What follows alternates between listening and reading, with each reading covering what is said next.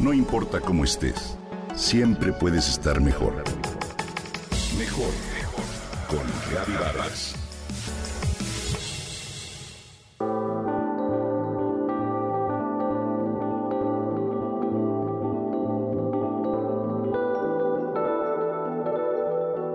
Hay veces que la expresión más amorosa y elocuente es el silencio, pero le sigue la música. La música ejerce un gran poder su misterio y magia nos transforma. Abre puertas interiores, se apodera del alma, tiene el prodigio de llevarnos de la mano hacia la luz y hacia el amor infinito. Al menos así es para quienes hemos tenido la suerte de experimentarlo.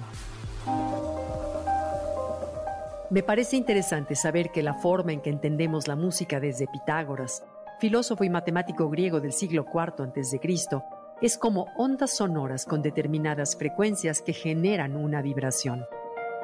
En un sentido matemático, todo lo que existe suena y todo lo que existe tiene una conformación. Es decir, la vibración es música que llega del exterior y penetra en nuestro cuerpo. Sin embargo, nuestro cuerpo y alma, desde el interior, también generan su propia música. La música que nuestros sentidos perciben contiene una magia que puede transportarnos a lugares remotos y a otros estados de conciencia. Esta intención ha existido desde siempre. De hecho, si hay algo en lo que todas las religiones del mundo coinciden, es en incluir música en sus rituales. Desde el sonido de tambores hasta coros angelicales o cantos gregorianos. Con ello, buscan conectar el espíritu humano con Dios mediante la cadencia musical. Así, la frecuencia cardíaca se armoniza, la mente se calma y las células y la química interior responden. El resultado final es un estado armónico. Eso es precisamente lo que estudia la neuromusicología, una nueva ciencia que analiza la manera en que la música actúa en la mente. Esta disciplina ha detectado que con ella las ondas del cerebro descienden de la frecuencia beta alta del estado normal despierto a rangos de alfa y teta correspondientes con estados meditativos e inductivos de trance. Otro punto interesante es que la música armónica hace descender el nivel de las hormonas del estrés mientras promueve el repunte de los químicos del bienestar como la dopamina, las endorfinas, la serotonina y la oxitocina.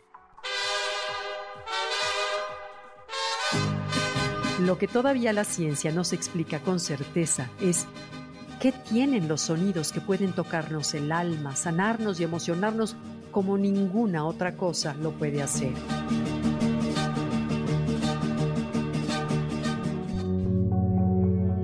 Por otro lado, Pitágoras afirma que el alma existe y se llama energía. Y dicha energía, como la que emiten los planetas en el universo, emite su propia música y nos dice, todos somos música. Las estrellas y los planetas son esferas musicales, a lo cual agrega, todos somos uno, formamos parte de un universo, de una realidad. Entonces, si en el universo todos somos una unidad, somos como un cuerpo.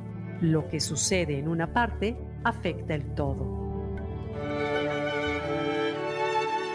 Pitágoras creía en el poder curativo de la música desde su visión, ciertas melodías apaciguaban pasiones poco sanas y conseguían la armonía del alma y, por lo tanto, del cuerpo. Y afirmaba, el alma es un acorde y la disonancia su enfermedad.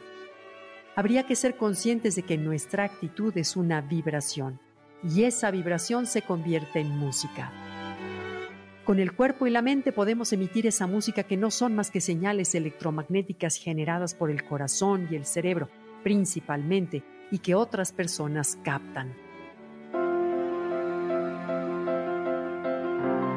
Así, una sola actitud mía o tuya genera una afectación en el todo, por dentro y por fuera.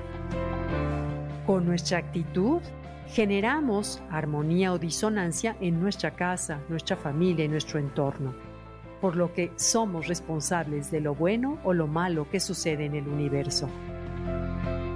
Vaya compromiso. Así que nos podemos cuestionar a manera de reflexión. ¿Qué música transmito yo?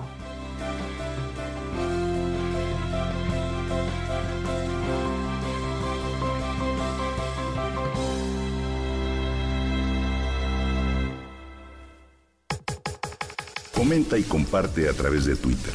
Gaby-Vargas. Gaby-Vargas. No importa cómo estés, siempre puedes estar mejor. Mejor, mejor. Con Gaby Vargas.